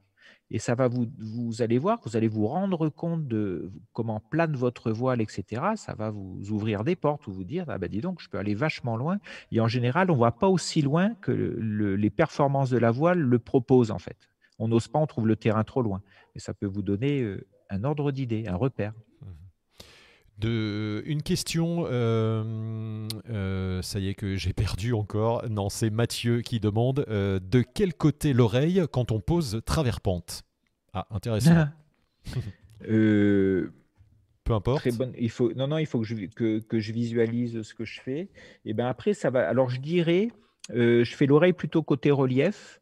Pourquoi? Parce que si j'ai besoin de dégager du relief, je serai ma commande sera plus efficace si j'appuie sur ma commande et je transfère mon poids, alors que si je fais une oreille côté extérieur, ça sera plus compliqué de dégager rapidement. Voilà ce que je pourrais te dire, mais ça, dépend aussi l'endroit où tu veux te placer et tout. Donc là, je te donne un élément, mais peut-être que ça peut être différent suivant le type de site que tu utilises. Quoi. Toi, tu dis que si tu atterris euh, dans le sens euh, de la pente, si la pente est sur ta droite, tu ferais l'oreille sur ta droite, pour pouvoir euh, dégager plus rapidement dégager sur la gauche s'il y a besoin. Mais peut-être qu'après, en, en, connaissant le spot, peut-être qu'après, je ferai aussi une oreille côté extérieur parce que j'accepterai avec de l'expérience plus facilement de rentrer dans le terrain. Voilà. Donc, euh, ça dépend aussi. Euh, si c'est la première fois, je ferai plutôt une oreille à l'extérieur et puis je m'avancerai, euh, on va dire, sournoisement, pas frontalement, pas franchement. Et peut-être qu'après, avec de l'expérience, je rentrerai plus facilement dans le terrain. Et justement, puisqu'on en est euh, à parler de, ces approches, euh, de ces repos au, déco, comment tu, construis ton approche? On a parlé euh, de, la, fin, on va dire, de l'approche, mais comment tu arrives de loin sur le déco? Est-ce que tu arrives travers pente tout le long ou est-ce que tu peux te laisser descendre de la montagne? Tout est possible. il, peut y avoir plein de, formes différentes d'approches. C'est pour ça que c'est à ce moment-là, c'est plus des approches standards PTS, PTU. C'est une approche adapté au terrain et à l'aérologie. Par exemple, je peux vous donner un exemple, vous avez un site de soaring, votre terrain est sur votre droite, vous êtes en l'air, ben vous faites des 8 à gauche du terrain, voilà, des, des 8, des petits, des grands, ce que vous voulez. L'objectif, c'est de descendre et de vous mettre à l'altitude du décollage pour ensuite arriver en crabe. En fait, la voile est toujours face au vent, en fait. Et vous arrivez en crabe sur le, décollage. Ça peut être une technique. On peut aussi arriver un peu moins en crabe, travers pente, et se mettre face au vent au moment de l'arrondi. Ça, c'est possible aussi. Suivant la, topographie du terrain, on peut aussi être carrément derrière le décollage, donc pas du tout dans de l'ascendance, mais simplement face au vent, et on peut faire, on va dire, une PTS classique. Voilà. Donc, c'est difficile de, trouver, de généraliser, parce que là, c'est vraiment des approches qui sont adaptées au site et à, l'aérologie. Ce pas des approches standards. Elles deviennent standards parce que c'est celle-là qu'on utilise. C'est ce type d'approche qu'on utilise sur ce site-là. Donc après, on, va dire que c'est le standard pour poser. On fait plutôt comme ça.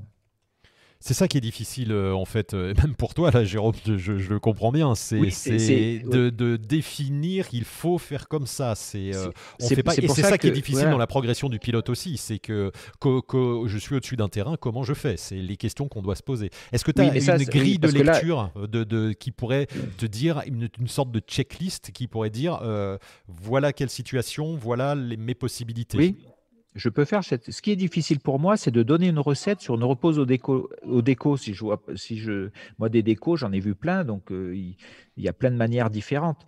Par contre, je peux donner euh, une, un listing, en fait, une espèce de protocole. Euh, donc, on a dit, euh, on imagine un terrain en vallée, mais vous allez voir que c'est, on peut utiliser les mêmes choses sur un, si on repose au décollage. Donc, déjà, avoir une notion du terrain où on va poser, donc peut-être le survoler au début pour prendre le maximum d'informations. Moins on connaît, plus on a intérêt à arriver haut pour avoir le temps de prendre des informations. Et aussi, euh, qu'on connaît ou si on a peu d'expérience, on a besoin de temps pour prendre des informations, pour se dire, tiens, maintenant je regarde les obstacles, même maintenant je regarde le vent, maintenant je regarde les portes d'entrée. Donc il faut du temps pour faire toute cette démarche-là. Donc du temps, c'est de la hauteur. Hein. Ensuite, euh, une fois qu'on a défini dans quel axe on va poser à peu près, euh, savoir d'où vient le vent, si on a des informations, et si on ne sait pas d'où vient le vent, il faut qu'on ait des portes de dégagement. Peut-être la PTU va vous permettre au dernier moment de choisir l'endroit puisque vous serez plus bas et vous aurez peut-être un meilleur visuel sur la végétation, sur euh, des, petits drapeaux qui, flottent. On, sera plus précis sur l'estimation de la direction du vent. Alors, un truc, si vous ne savez pas du tout d'où vient le vent, c'est qu'il n'y en a pas. Hein. Donc, on ne se pose pas trop de questions. La priorité va être peut-être la grande longueur du terrain ou un côté dégagé pour préparer son approche.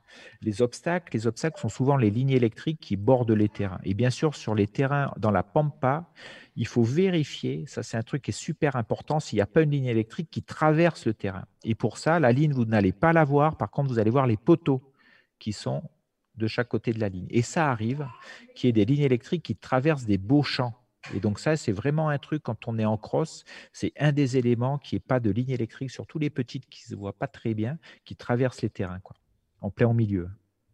En général, on pense qu'elles suivent les routes, mais des fois, elles peuvent traverser. Euh, donc voilà le checklist, l'aérologie. Et puis de ça, on va ensuite se placer à côté du terrain et euh, pour attendre en fait et pour pouvoir en fait le placement permet de rentrer à tout moment dans le terrain euh, en fonction de l'aérologie, de, différents obstacles. Voilà. voilà un petit peu la checklist. On survole, on regarde la topographie du terrain, les obstacles, l'aérologie, et puis après on va visualiser, voilà, visualiser ce qu'on approche pour qu'on ait une idée un peu du circuit qu'on va faire quitte à l'adapter ou à le moduler un peu au fur et à mesure de descente, et puis choisir un endroit où on va poser dans le terrain. Ça c'est bien Jérôme, merci pour, pour ces précisions. Ouais, c'est pas mal. Euh, encore une fois, si vous allez et si vous avez Wingmaster, vous avez ce chapitre sur, le, sur les approches et les atterrissages qui fait plus d'une heure où euh, Jérôme donne énormément d'informations. C'est un chapitre qu'on peut regarder plein de fois, on peut y revenir. Euh, il y a comment se poser dans un stade, comment on vache, et puis les, les, les, approches classiques. Et puis on comprend bien les placements par rapport au vent. si vous n'avez pas envie d'acheter toute la masterclass d'ailleurs, sur le site Wingmaster, on propose le module juste euh, simplement le module approche et atterrissage. Si vous voulez déjà euh, acheter celui-là avant d'acheter la masterclass complète, il y a aussi cette euh, possibilité. Laurine, là, elle est, en train d'échanger, je vois sur le chat, et elle dit qu'elle elle utilise son coude pour regarder comment est situé latéraux par rapport à elle. Ça peut être une technique, par exemple sur la PTI, toi tu donnes l'astuce le, du 45 degrés qu'on peut retrouver dans Wingmaster justement de son terrain. Est-ce que le coude ça peut aider? Est-ce qu'on peut utiliser comme ça des, des repères? En fait, on a souvent souvent, les, questions des pilotes, c'est souvent euh, comment tu connais ta hauteur. Mais en fait, il faut vous dire que votre hauteur, on n'en a rien à foutre. on s'en fout de la hauteur, là, je parle directement, parce que c'est impossible de connaître votre hauteur, parce qu'il faudrait caler votre instrument avant de partir, etc. Donc, ça ne cherchez à connaître votre hauteur, euh, à quelle hauteur je dois rentrer sur le terrain. Il faut essayer d'évacuer petit à petit cette, manière de voir. Ce qui vous intéresse, c'est votre angle de planer. Est-ce que si je fais une ligne droite, je rentre dans le terrain? Voilà, c'est ça. Et pour, savoir ça, il faut vérifier. On en a parlé tout à l'heure. L'histoire de, des 45 degrés, c'est une astuce en fait qu'on utilise euh, en PTU pendant la branche vent arrière. C'est-à-dire que c'est pour répondre à la question, mais à quelle hauteur je pars pour faire ma branche vent arrière? Mais tu pars à la hauteur que tu veux on s'en fout. Tu pars, un moment tu décides, tu pars vent arrière, et la question c'est à quelle distance je me place du terrain ou de la longueur du terrain ou du milieu du terrain pour faire ma branche vent arrière. Donc on imagine très bien que plus on est haut, plus on est loin du terrain. Plus on est près, plus on est bas, plus on sera près du terrain.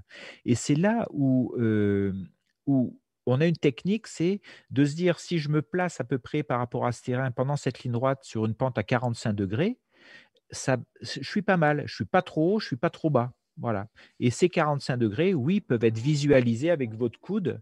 Quand vous êtes branchement arrière, vous, mettez votre coude comme ça. À 45 degrés à peu près, c'est pas très compliqué, c'est pas au degré près. On m'avait dit oui, mettez pas au degré près. Euh, ouais, c'est pas très grave, hein. ça donne une information. Et voilà, si on voit son terrain au-dessus du coude, on est peut-être un peu loin du terrain.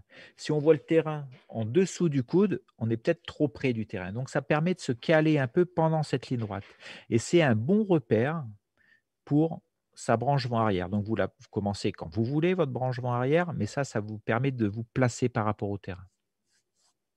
Génial, Jérôme. Et pendant que tu parlais, euh, Franck Moreau vient de nous faire un petit don de 5 euros. On le remercie. Voilà, ça nous encourage aussi. Vous pouvez. Merci, euh, Franck. Voilà, Peut-être que Franck vient de percuter pourquoi il posait toujours à cet endroit du voilà. terrain. Et grâce, et voilà. Et donc, il euh, nous, nous, nous, remercie par ce petit don de 5 euros. Vous aussi, vous pouvez acheter des petits, des petits stickers et des petits dons comme ça. C'est symbolique, c'est hyper gentil. ça nous encourage. Et puis, voilà, on essaye de, de, de vous faire des contenus de qualité grâce à tout ça, et eh bien avec les 5 euros, tu vois, on cumule, on achètera une belle lumière pour Jérôme pour, pour la prochaine fois. Elle est à euh, fond, là. un joli rideau, ouais, ouais, ouais, ouais, on va faire on, petit à petit et on améliore. C'est vrai que ça fait un peu de tapis de chien derrière. Non, c'est bien, c'est bien, ça marche bien, c'est joli. Euh, et bah, bah, toujours la même question de Raphaël, l'angle de planer est modifié quand, on, quand on, quand on a le vent de face, c'est le vent hein, qui modifie aussi l'angle de planer, hein, c'est ça. Exactement. C'est que le vent après fait varier votre vitesse par rapport au sol et aussi votre, votre finesse par rapport au sol. Voilà. Euh, Jérôme, il nous reste euh, un petit peu plus de, de 10 minutes. Euh, tu as sélectionné une vidéo pour montrer, alors là, l'expertise. On n'a pas mis de, de, vidéo de Jérôme Cano. Moi, j'ai vu Jérôme poser à la Réunion sur des bouts de plage de, de, c'était, si tu te souviens, près du cimetière de Saint-Leu, là où tu as, de la plage, te voir disparaître sous la dune et remonter et blum, poser. Bon, là, c'est de la technique. C'est le Saint-Esprit, ça. Ouais, c'est, ça, de la technique, technique euh, vraiment euh, pro, euh, approche bien construite, etc. Là, on a Bruce Goldsmith. Explique-nous un petit peu le contexte. Oui, c'était pour vous montrer voilà, une approche carrément en milieu urbain, ça c'est vers, vers Grasse, plan de Grasse, vers Gourdon. Et donc, on voit que le pilote, là, il doit travailler des virages. Donc, il n'est pas du tout sur le terrain. Il attend.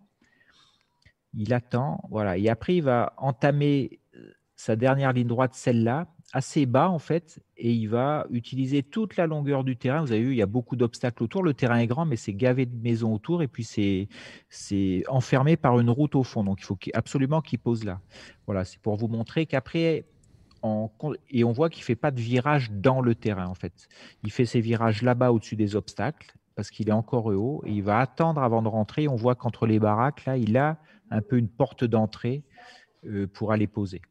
Mais lui, c'est encadré, c'est-à-dire qu'il a, a une limite, voilà, il a une limite à la fin de sa ligne droite, et il y a des obstacles assez hauts avant, en fait. Donc, ça demande un travail en amont pour ensuite faire cette ligne droite parce qu'il a plus grand chose à faire que d'utiliser toute la longueur du terrain. Voilà, c'est pour vous montrer imposé en, milieu urbain.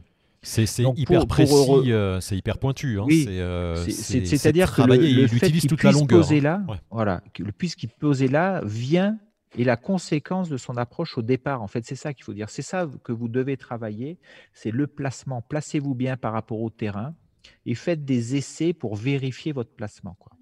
Des essais de ligne droite vers le terrain pour vérifier que vous êtes bien placé par rapport au vent et au terrain. Et surtout, là, on a, donc on a, c'est Bruce Goldsmith, hein, c'est, lui-même là qui pilote. Euh, je crois que c'est lui qui filme, c'est peut-être son fils. Euh, D'accord, ok. Donc on, Mais c'est des bons pilotes, oui. Oui, on voit la différence aussi par rapport au pilote de tout à l'heure qui, voulant poser sur un petit terrain, engage des wings euh, énormes et se balance, alors que là, c'est tout doux et que au contraire, c'est optimisé sur le moindre, le moindre espace disponible. Hein. Il y a, on sent vraiment la différence là. C'est pour ça tout votre boulot de pilotage se fait pendant l'approche et le final c'est fini en fait. Donc si cette approche est bien faite, c'est-à-dire euh, pas énormément de virages ou des virages pas peu engagés, en fait vous allez vous mettre en bonne situation pour faire que la bonne ligne droite. Mais il faut souvent attendre en fait, attendre, pas se précipiter. Quand vous vous précipitez, c'est-à-dire manger votre terrain au fur et à mesure, vous vous coincez en fait. Si vous, vous arrivez assez haut en début de terrain, eh ben vous allez commencer, vous allez, vous allez vous enfermer, vous allez vous enlever une partie du terrain pour poser. Donc, il faut vraiment être à côté du terrain. Et toutes ces bases-là, vous les apprenez au début. C'est pour ça qu'il faut être euh, euh, il faut vraiment prendre. On veut toujours rester longtemps en l'air au début, et puis on, met de côté un peu les bases d'approche, mais on s'en mord les doigts plus tard en fait. On pose mal, on n'est pas serein en cross parce qu'on sait que notre technique, on reste des heures en l'air, mais on n'a pas une technique de poser euh, bien, euh, bien adaptée ou pas sereine ou pas confortable, donc ça, ça devient un poids après, ouais, pour voler. Donc il faut vraiment bosser avant, et on bosse la précision d'atterrissage. Et pour bosser la précision d'atterrissage, il faut faire construire des belles approches et varier vos approches. Varier vos terrains, varier vos approches. Alors Nicolas, il y a une question de Nicolas, mais je, euh, peut-être Nicolas, tu vas pouvoir nous la préciser, parce que dans cette dernière vidéo, une approche n'était-elle pas possible? Mais là, il fait une approche, hein, il, a construit, euh, il a construit une approche. Ben avant euh, le début de la vidéo, on voit qu'il fait quelques virages, c'est ça l'approche. Voilà. C'est ça en fait. Peut-être il voulait dire une approche PTU. Euh, ah, alors PTU, peut-être oui, là, elle n'est pas, elle pas possible. Alors, on n'a pas assez de recul sur l'image euh, sur ce terrain-là, mais la PTS, il a choisi de faire cette PTS parce qu'il a l'air d'avoir une porte d'entrée entre les, entre les immeubles. Donc, il, il, a mis la priorité sur cette porte d'entrée. Oui, c'est ça, c'est une approche PTU. voilà. Toute la longueur, en fait. Et peut-être que la PTU lui aurait fait euh, euh, border ou voler trop près des, des obstacles, en fait. Et on, ce qu'on ne sait pas aussi, c'est d'où il vient, en fait. Parce que la vidéo, on la voit, il est assez bas. Alors, peut-être qu'il a fait déjà une, une, longue ligne droite ou une balade ou un petit cross qui fait qu'il n'arrive pas très haut, donc il ne peut pas aller se placer pour faire une PTU. C'est possible aussi. Hein. Oui, parce que le, danger, effectivement, là, si, si on comprend bien, c'est s'il arrive en PTU sur le côté, il va tourner dans les. Son dernier virage sera dans les obstacles. Alors, il vaut mieux être, euh, il vaut mieux éviter les obstacles, c'est ça, en PTS au dernier moment? On imagine qu'il arrive à la hauteur du début de la vidéo. Hein. Là, il ne peut pas aller se placer, on va dire, au vent du terrain sur le côté pour démarrer sa branche vent arrière. Il n'a pas assez de hauteur. Donc, il n'a pas le choix, il arrive là. On imagine que c'est le début de la vidéo. le, gars qui est en bas le film, il le voit arriver à cette hauteur-là. Voilà, ben là, il n'a pas le temps de venir à l'endroit où, filme le gars à peu près, ou au niveau de la route, pour attaquer une PTU. Donc, il, reste là, il n'a pas le choix en fait.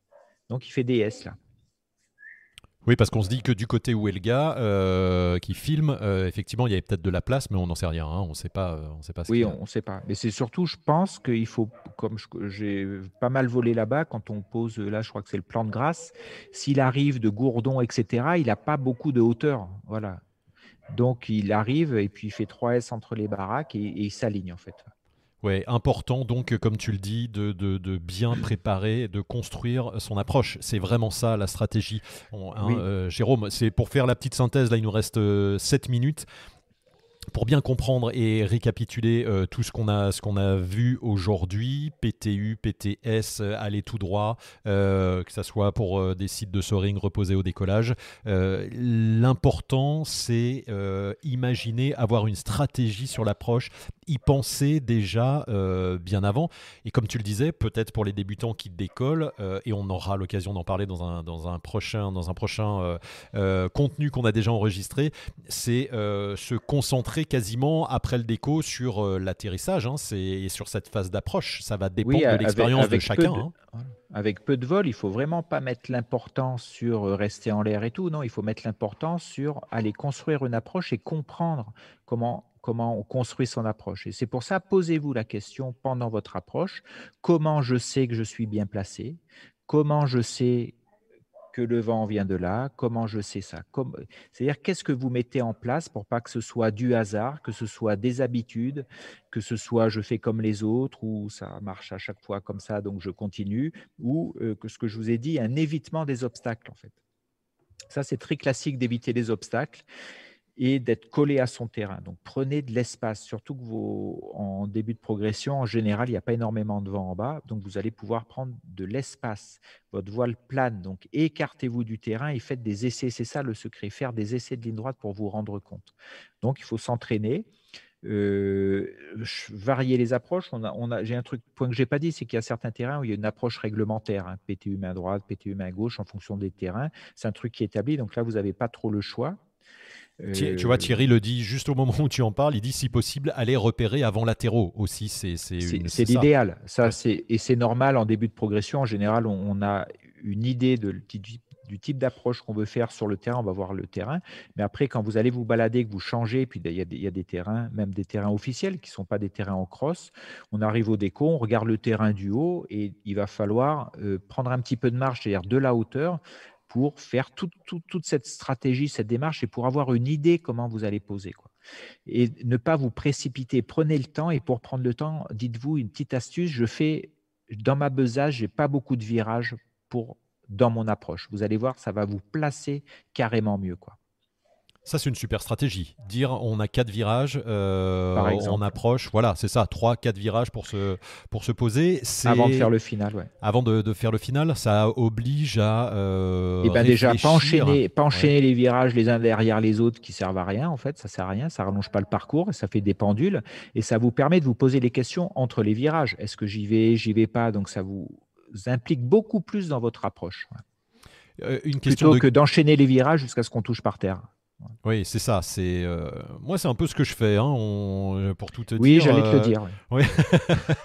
non, mais c'est vrai sur des parce que je n'ai pas assez d'expérience aussi pour euh, quand je me vache.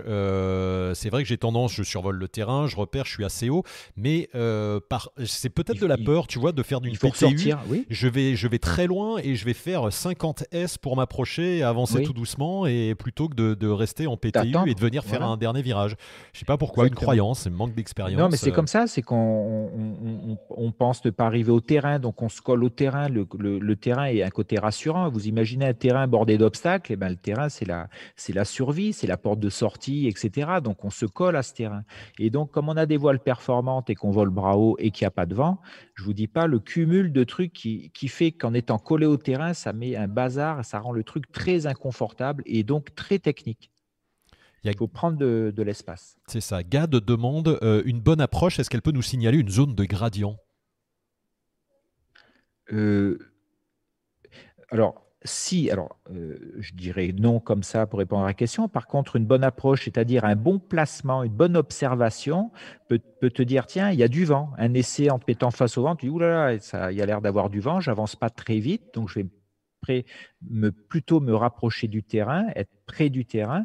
Et le fait que je n'avance pas très vite, ça veut dire qu'il y a du vent, donc il peut y avoir un risque de gradient. Gérard dit, euh, euh, qu'est-ce qu'il nous dit Gérard? Euh, Ça y est, je l'ai perdu Gérard, salut Gérard. et priorité quand il y a du monde, c'est déstabilisant même en connaissant le terrain. Ça ressemble un peu à ce dont on a parlé la dernière fois, la semaine dernière, sur les priorités. Là. C'est pour ça que vous avez intérêt, on a intérêt en tant que pilote, c'est à, bien bétonner vos bases d'approche pour être serein avec ça, connaissance de votre voile, observer, prendre le temps, parce que euh, l'approche idéale avec 10 km heure de vent, personne, le terrain qui fait 400 mètres avec une cible rouge au milieu, ça n'existe pas beaucoup ça.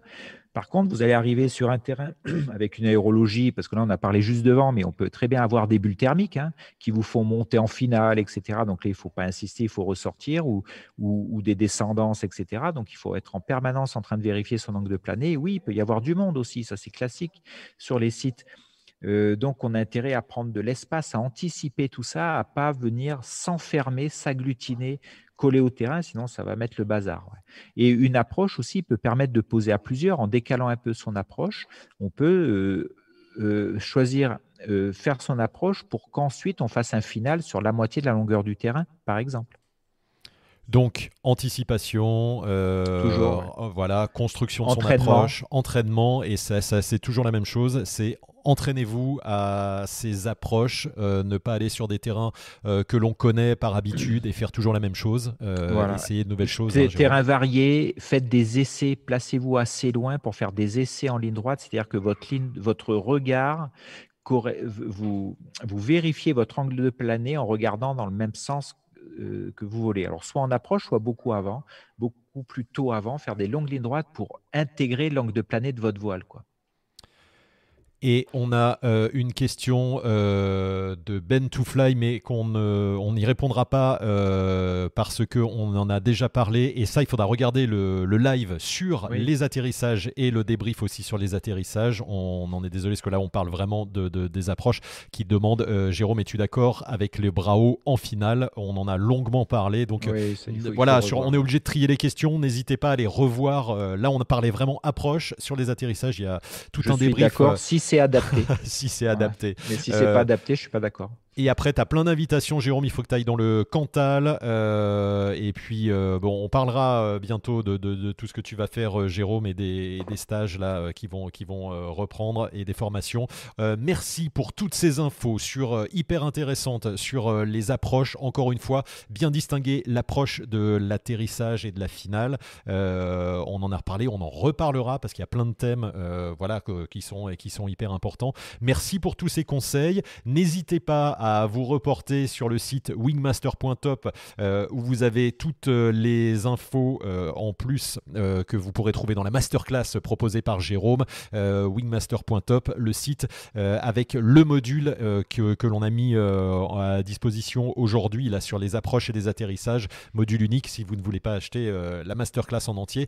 Merci de nous avoir suivis, merci pour le soutien, merci pour vos petits dons, merci si vous voulez nous soutenir aussi, si vous voulez pas faire de dons, vous pouvez aller aller sur le site et acheter nos belles affiches qui nous permettent eh ben, de vous offrir ces contenus euh, gratuits aussi euh, le samedi et d'acheter un beau rideau euh, pour GG. Tiens, ça, on va faire, on va faire une cotisation, un rideau pour GG. merci pour vos merci et vos bonjours et vos saluts de toute la France et du monde entier. Même, on est hyper fiers d'être de, avec vous dans le monde entier. C'est très chouette de vous suivre et j'arrête de parler. Merci Jérôme à toi pour tous tes conseils en tout cas.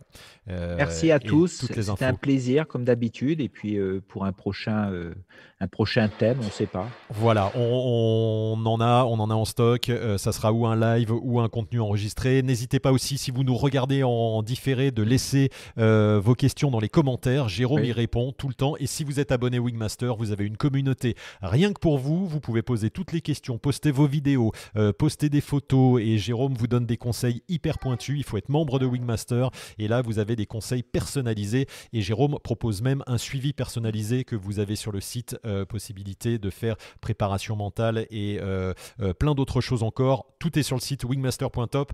Merci de nous avoir suivis. Passez une excellente soirée et puis on se retrouve très vite. Salut Jérôme, merci.